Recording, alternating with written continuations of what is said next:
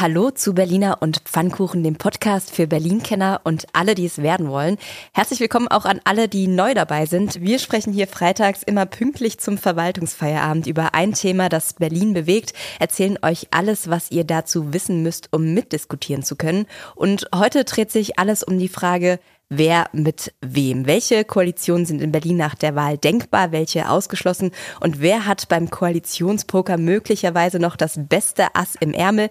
Ich bin Ann-Kathrin Hipp, verantwortliche Redakteurin beim Tagesspiegel Checkpoint. Und ich bin Lorenz Marold, Tagesspiegel-Chefredakteur. Ihre Wartezeit beträgt voraussichtlich 17 Minuten. Berliner und Pfannkuchen. Der Podcast vom Tagesspiegel Checkpoint. Ja, die Parteien und insbesondere die Spitzenkandidatinnen der Stadt bereiten sich auf den Endspurt vor. Das hat man in dieser Woche auch wieder sehr, sehr deutlich gespürt. Bevor wir also mit dem Koalitionsbingo anfangen und die Regierungsoptionen durchspielen, müssen wir vielleicht einmal kurz einen Blick auf den aktuellen Wiederholungswahlkampf werfen. Ja, der ist nämlich tatsächlich zu einem Wahlkampf geworden, auch innerhalb der Koalition. Man kann feststellen, die Harmonie schwindet, der Ton wird zunehmend rauer und beispielhaft war dafür unter anderem eine Veranstaltung der IHK, bei der zu Anfang der Woche die Spitzenkandidatinnen und Kandidaten zusammengekommen sind. Ein kleiner Zusammenschnitt, da hören wir doch mal rein. Ich bin immer gerade noch gedanklich bei den Ausführungen von Franziska Giffey. War ja fast ein Appell für neue Koalitionspartner, wenn Sie das wollen.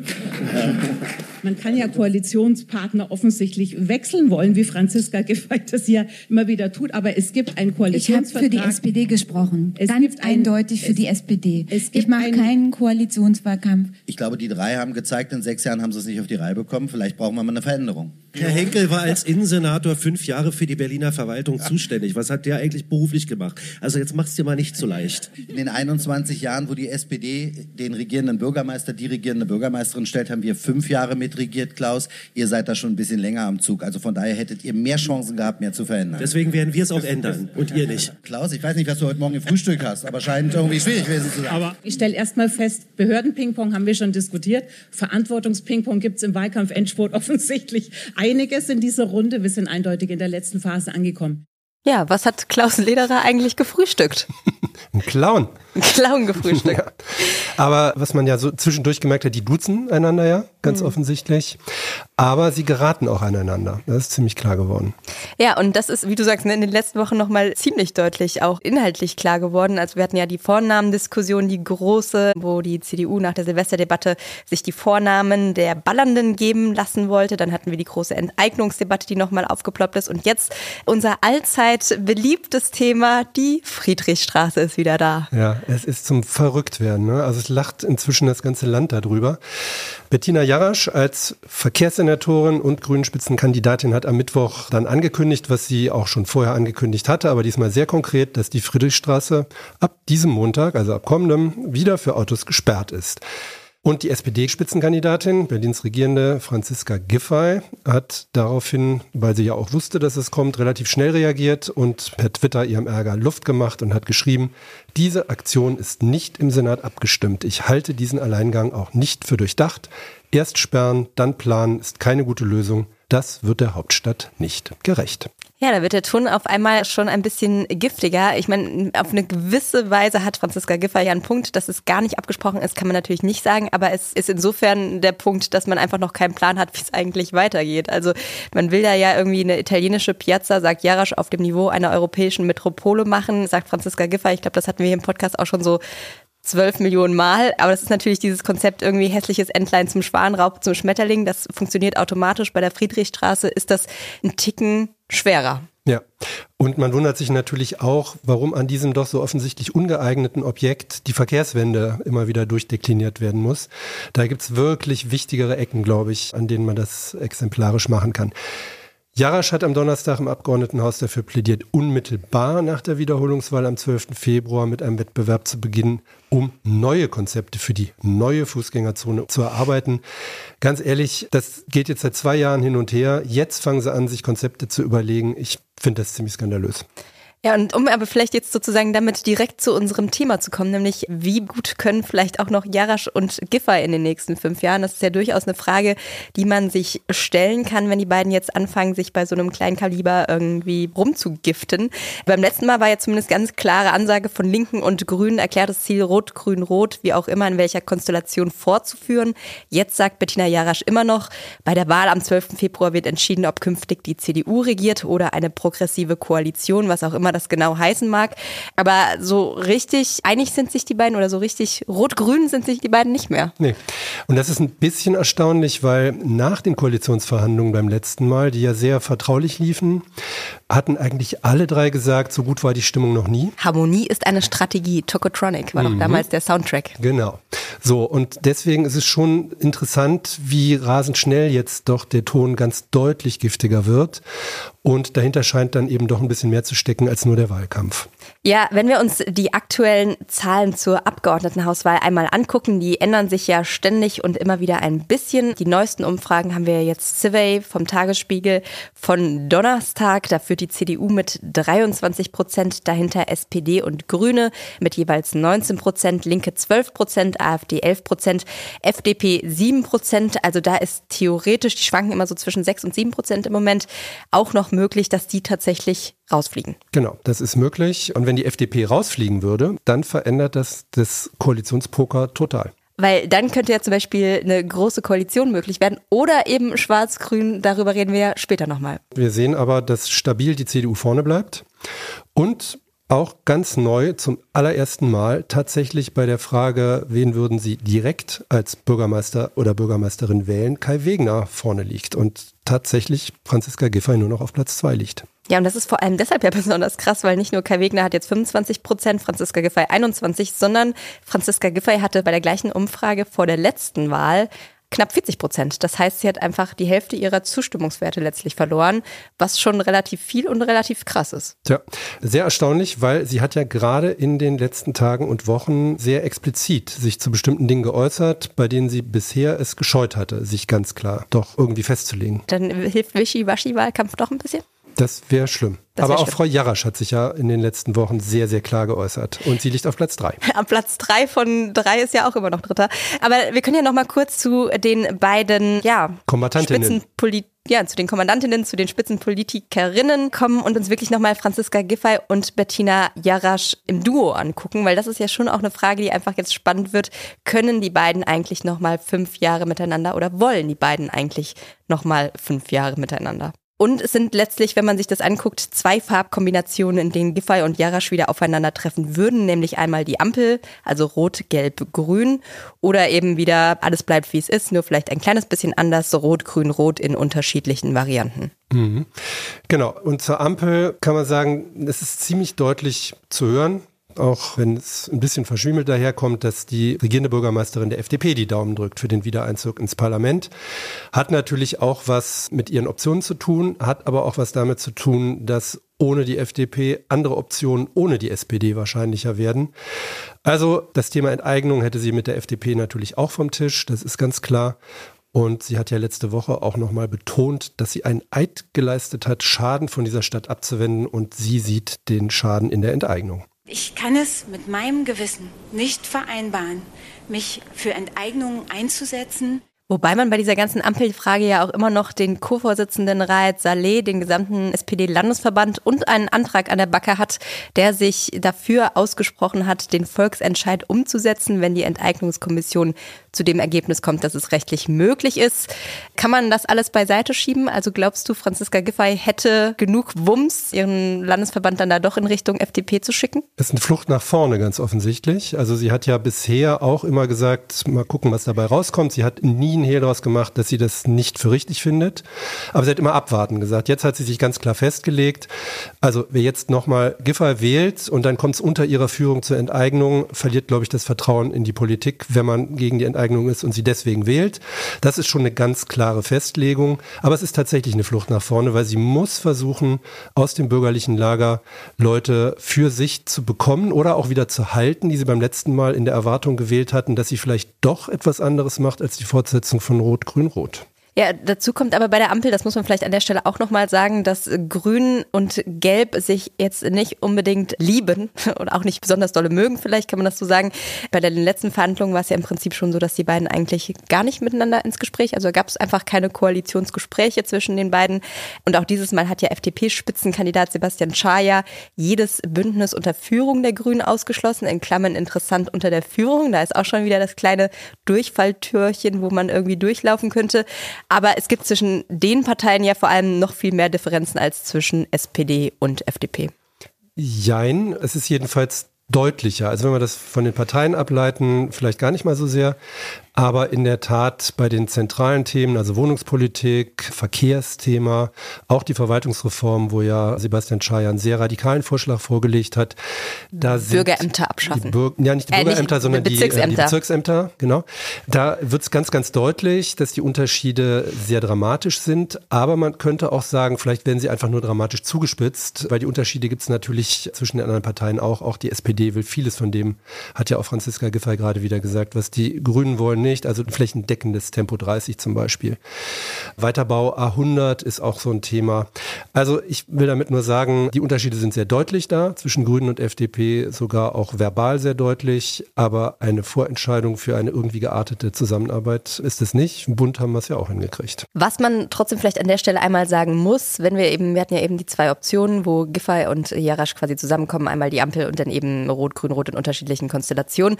Und wenn man sich alles zusammenpickt, das kann man, glaube ich, jetzt so, ohne dass man zu viel verrät, verraten, ist das wahrscheinlich noch die einfachste Option, die es am Ende geben könnte, die bei rauskommt. So war es ja auch beim letzten Mal. Man hat sich im Prinzip dazu entschlossen, nochmal einen Neuanfang zu wagen. So richtig neu war er nicht. Jetzt müsste das ja quasi der Neuanfang des Neuanfangs sein, letztlich, wenn man das nochmal macht. Ja, fragt sich nur unter welcher Konstellation und wer da tatsächlich mit der Nase vorn als erster durchmarschiert. Das ist ja nur noch komplett offen. Die Umfragen haben zwar da eine Tendenz und in dieser Tendenz ist die SPD auf Platz drei. Das war übrigens auch in der Survey-Umfrage vorher so, die wir gemacht hatten.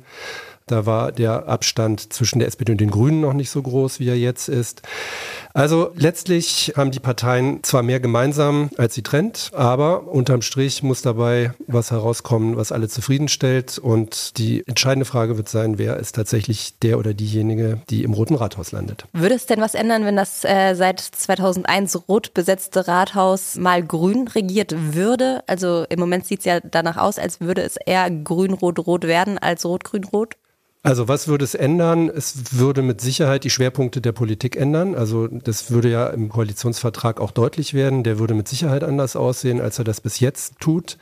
Ob tatsächlich eine grüne regierende Bürgermeisterin sich besser durchsetzen könnte, als das einem Michael Müller gelungen ist oder auch einer Franziska Giffey, die ja oft genug die Politik, die unter ihrer Verantwortung entsteht, beklagt, ohne dass sie daran was ändern kann. Da habe ich große Zweifel. Dabei fühlt sie sich doch eigentlich für alles verantwortlich, Franziska Giffey. Sagt sie ja zumindest immer, dass sie alle Zügel mit in der Hand hat und sich so ein bisschen auch als die Landesmutter versteht. Ja, und sie würde wahrscheinlich, wenn sie mehr Kompetenzen hätte, Richtlinienkompetenz hätte und auch Durchsetzungskraft, die ihr per Gesetz gegeben würde, was nicht der Fall ist, Dinge ganz, ganz anders machen. Auch anders machen, als es ihrer Partei gefällt. Aber sie kann es nicht.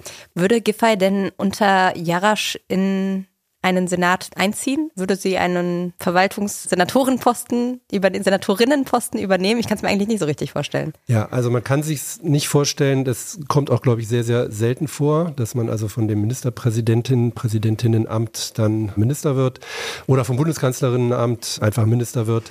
Auszuschließen ist es nicht. Ist eine Frage der Optionen wahrscheinlich. Und ich erinnere aber auch nur mal daran, auch Olaf Scholz sucht dringend Ministerinnen, weil er hat jetzt einen Verteidigungsminister für eine Verteidigungsministerin gesetzt. Das Kabinett ist nicht mehr so paritätisch, wie es eigentlich sein sollte. Demnächst geht unter Umständen die Innenministerin Nancy Faeser raus. Also das heißt, sie hat ein paar Optionen, ob sie dann irgendwie unter Bettina Jarasch Bildungssenatorin wird beispielsweise, was sie mit Sicherheit gut machen würde, aber wahrscheinlich nicht machen wollte. Ich halte das eher für zweifelhaft. Ja, zu Hessen kommen wir später nochmal. Das ist ja die Option, die Nancy Faeser möglicherweise hat, wenn sie dort Spitzenkandidatin der SPD werden wird. Aber an der Stelle vielleicht nochmal einmal kurz so einen Schweinsgalopp durch die Farbspiele, die noch möglich sind, beziehungsweise die Frage, wie realistisch und denkbar sie sind. Also wir hätten noch Kenia, Schwarz, Rot, Grün, könnte eine Mehrheit bekommen, ist aber eigentlich sowas wie dann die GroKoKo. Also alle Großen zusammen kann man sich eigentlich nicht so richtig vorstellen. Große Koalition Ja, oh, du kannst es dir doch vorstellen. Ja, also wir haben ja ein paar Sachen vor in dieser Stadt. Also Verwaltungsreform ist nichts, was man mit einer knappen Mehrheit durchkriegt. Da braucht man eine breite Mehrheit. Das heißt, unter Umständen könnte sich eine solche Koalition dass Signier die Verwaltungskoalition, Verwaltungsreformskoalitionen anheften. Die haben nach den Umfragen unter Umständen eine verfassungsändernde Mehrheit. Und das könnte wichtig sein, um diese Stadt endlich mal wieder in die Spur zu kriegen. Das heißt, bei den aktuellen Umfragen wäre dann quasi Franziska Giffey und Bettina Jarasch unter der Führung von Kai Wegner in einer ja, Kenia-Koalition. Ja, Vielleicht machen die auch aus, dass die jedes Jahr wechseln oder sowas. Wir reden ja jetzt hier erstmal von rechnerischen ja, Möglichkeiten. Ja, die politischen Vorteile liegen auf der Hand. Die Wahrscheinlichkeit, dass sich Giffey und Jarasch unter Kai Wegner versammeln, ist gering. Aber das heißt nicht, dass sich die Parteien nicht zusammenraufen mit anderen Leuten. Ja, und sozusagen rechnerisch, wenn wir dabei bleiben, große Koalitionen eher ausgeschlossen. Also da müssten CDU und SPD nochmal richtig starke Ergebnisse reinholen, eher unwahrscheinlich. Und ja, dann wäre sozusagen noch eine Deutschland-Koalition theoretisch rechnerisch möglich, also schwarz-rot-gelb. Das wurde ja von Linken und Grünen zumindest als Schreckgespenst des letzten Wahlkampfs dargestellt. Gefeiert aber auch damit ja immer so ein bisschen zumindest geliebäugelt. Also es war ja dann auch immer wieder von der Verwechslungsgefahr zwischen Franziska Giffey und Kai Wegner die Rede. Rede, wäre also theoretisch auch noch eine Option.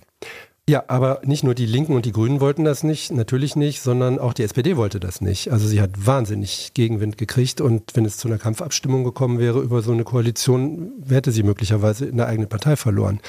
Vielleicht ist das jetzt anders, ich glaube es nicht. Aber dass sie das anstrebt, beziehungsweise als eine gute Möglichkeit sieht, das halte ich für sehr gesichert. Und sie weiß natürlich auch, Sie ist wahnsinnig knapp durchgekommen beim letzten Mal. Also sie hat das schlechteste Wahlergebnis der SPD seit 45 eingefahren. Es war ganz, ganz knapp. Zwischendurch lag ja Jarasch sogar vorne bei der Auszählung. Ja, am, am Abend ja noch. Ne? Am Abend, ja, genau. Ne? Und sie weiß natürlich, dass sie auch Stimmen gekriegt hat aus dem bürgerlichen Lager, die gehofft hatten, dass sie eine andere Koalition macht und enttäuscht waren. Ja, und wenn wir beim bürgerlichen Lager bleiben, dann hätten wir natürlich einfach noch auch die Option Grün-Schwarz, wobei das eher unrealistisch ist. Sollten die Grünen gewinnen, gibt es tendenziell ja eher R2G. Das heißt, wir bleiben bei der, ja, weiß ich nicht, wenn man es jetzt als theoretisch denkbare, halbrealistische Option noch in den Ring werfen, schwarz-grün. Ja. Dafür reicht es aktuell laut Umfragen nicht, aber du hast es vorhin schon erwähnt, wenn die FDP nicht reinkommt und eine Fortführung der aktuellen Koalition nicht möglich wäre, ist das eigentlich die einzige Option, die noch so richtig bleibt. Ja, ob es die einzige ist, wird man dann sehen, aber es ist zumindest eine, die dann plötzlich auf dem Tisch liegt. Das heißt, eine Zweierkoalition war bisher scheinbar ausgeschlossen. Wenn die FDP weiter so schwächelt, unter fünf Prozent landet, ist das gar nicht mal so unwahrscheinlich, weil das eine Basis hat. Auch wenn man jetzt bei den ganzen Ärgerpunkten sagen würde, also Verkehr, das geht ja gar nicht und so weiter. Aber in den Wählerkreisen, in den Wählerinnenkreisen gibt es dann eine doch recht große Übereinstimmung. Weil letztlich der linke oder der mehrheitlich linke grüne Landesverband linker ist als die eigentlich Wähler der Grünen. Genau, so ist das. Und in der CDU ist es ähnlich. Also viele, viele Unionswähler sind keine Hardliner und keine März-Fans. Wir haben uns diese schwarz-grüne Option für diesen Podcast nochmal genauer angeschaut. Zum einen eben mit Blick auf Gemeinsamkeiten und Differenzen in Berlin, zum anderen aber auch mit Blick ins Ausland, genauer gesagt Hessen, wir haben es eben schon kurz erwähnt. Da ist ja schwarz-grün ein bisschen zum Vorreiter geworden.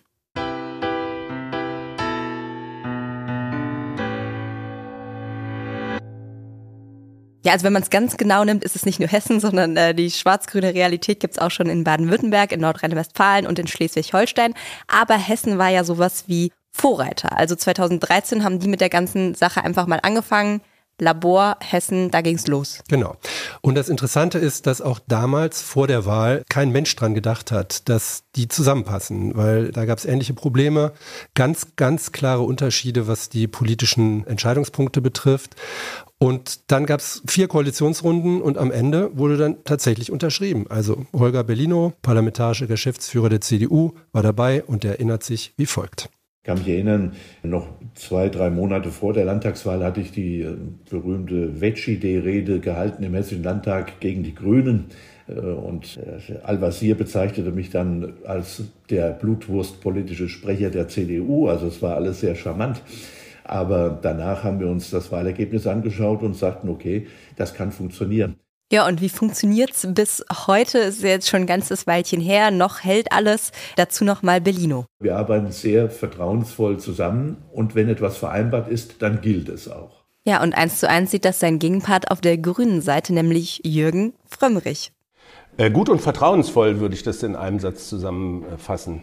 Tja, das klingt doch gut, oder? Also haben sie losgelegt und es hat ja relativ schnell auch reibungslos funktioniert. Ja, wobei interessant ist auch, die arbeiten so eng zusammen, dass sie sich auch quasi nur, wenn sich der eine äußert, äußert sich auch der andere.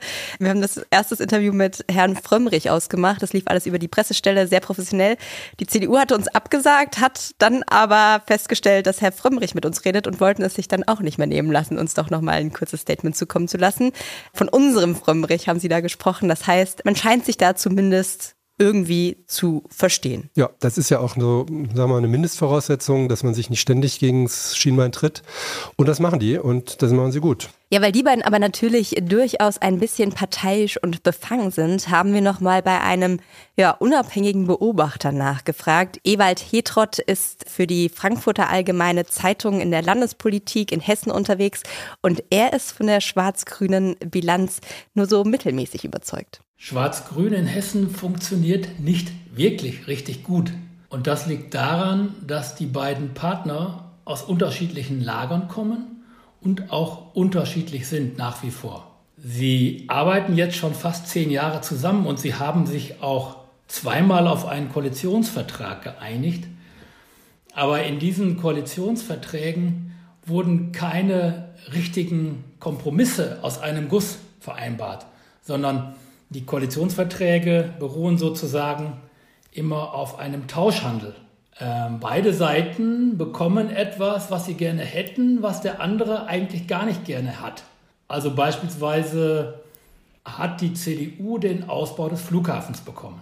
Dafür haben die Grünen im Gegenzug die Gelegenheit bekommen, das Land mit Windrädern vollzustellen oder es jedenfalls zu versuchen. Ja, also quasi schwarz-grün als Bazar. Wenn man das mal auf Berlin münzen würde, dann wäre das so ein bisschen, wir kriegen eine CDU-gewünschte A100, aber man darf dann nur Tempo 30 fahren. Ja, oder eine verkehrsberuhigte Friedrichstraße, Fußgängerzone, aber alle müssen 50 laufen. Oder Böller werden an Silvester verboten, dafür müssen aber die Vornamen derer preisgegeben werden, die sich nicht dran halten. Ja, also da ist eine Menge drin. Da ist eine Menge drin, aber um nochmal kurz sozusagen ernsthaft drüber zu sprechen, wie groß sind die Differenzen zwischen CDU und Grünen? Wir haben es vorhin schon so ein bisschen anklingen lassen. Es ist eigentlich ähnlich wie bei FDP und Grünen. Also auf der Auto, gleichen Autolänge ist man nicht so richtig. Wobei Kai Wegner ja schon von der Klimaautobahn spricht. Das ist ja vielleicht schon so ein kleiner Annäherungsversuch. Ja, also es gibt natürlich Bestrebungen in der CDU und es ist ja auch kein Zufall, dass unter den Gründern der Grünen vor vielen, vielen Jahren eben auch sehr viele Konservative waren, dass in der CDU das Klimathema durchaus eins ist, auch wenn die praktische Politik das nicht immer so deutlich macht. Andere Probleme sind da natürlich schon offensichtlicher. Also bei der Enteignung, es muss einen Kompromiss geben. Ja, wobei Bettina Jarasch da ja auch schon eigentlich, also ich meine, sie hat jetzt nochmal gesagt, dass sie irgendwie für diese Enteignung ist oder auch zumindest dafür gestimmt hat. Habe ich mich gefragt, ob sie diese Aussage danach direkt schon wieder bereut hat, weil eigentlich ist sie jetzt auch nicht die Ultra-Enteignerin. Enteignungsultra. Also ehrlich gesagt, die Haltung der Grünen zur Enteignungsfrage ärgert mich, seit das Thema auf dem Tisch ist. Ich habe Podiumsdiskussionen erlebt, wo führende Grüne auf die klare Frage, sind sie nun dafür oder dagegen, gesagt haben, ja, da muss ich erstmal abwarten, was unsere Partei dazu entscheidet. Also die wissen es nicht so ganz genau. Ne? Also sie haben Angst davor, glaube ich, Wählerinnen und Wähler zu verlieren, die die Hoffnung haben, dass die Grünen für die Enteignung sind. Aber die ticken natürlich auch in Sachen Wirtschaft. Ich meine, sie hatten eine Wirtschaftssenatorin mit Ramona Popp und wissen natürlich, dass das eigentlich auch Gift für die Wirtschaft sein kann. So, ich glaube, wie das immer so ist, im Wahlkampf wird zugespitzt und werden Maximalpositionen formuliert und man hat ja hinterher eine gute Entschuldigung, wenn man sie nicht einhalten kann, weil in der Koalition müssen eben Kompromisse getroffen werden. Ja, oder getauscht ja werden, wie, wie auf dem Basar. Oder das, getauscht, oder getauscht werden, werden, ja. Größte Differenz wahrscheinlich auch noch Thema innere Sicherheit. Da wollen sie ja auch sehr unterschiedliche Dinge. Grüne wollen Schwarzfahren entkriminalisieren, CDU will Schwarzfahren als Straftatbestand. Grüne wollen ja Drogen entkriminalisieren, CDU will die Nulltoleranzpolitik, Grüne wollen weniger Videoüberwachung, CDU will mehr Videoüberwachung etc. pp.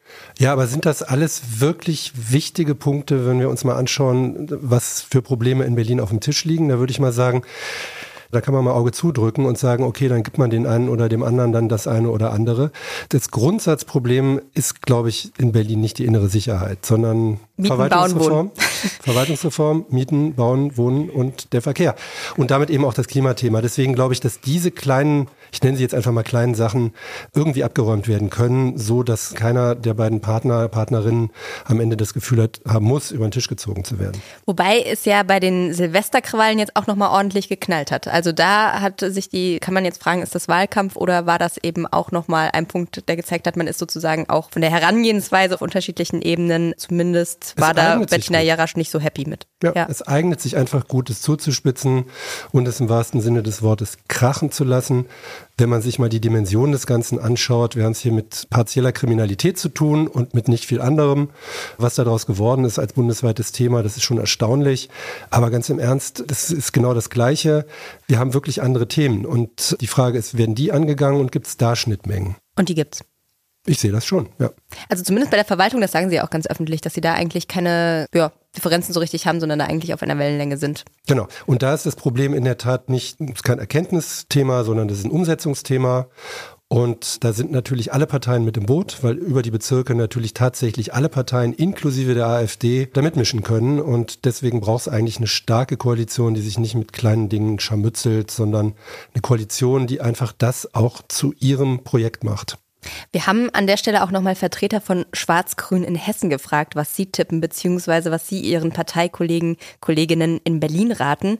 Jürgen Frömmrich von den Grünen hat dazu Folgendes gesagt. Wir haben natürlich aus Hessen den Kolleginnen in Berlin keine Ratschläge zu geben. Endlich mal jemand, der keine Ratschläge gibt. Herzlichen Dank dafür.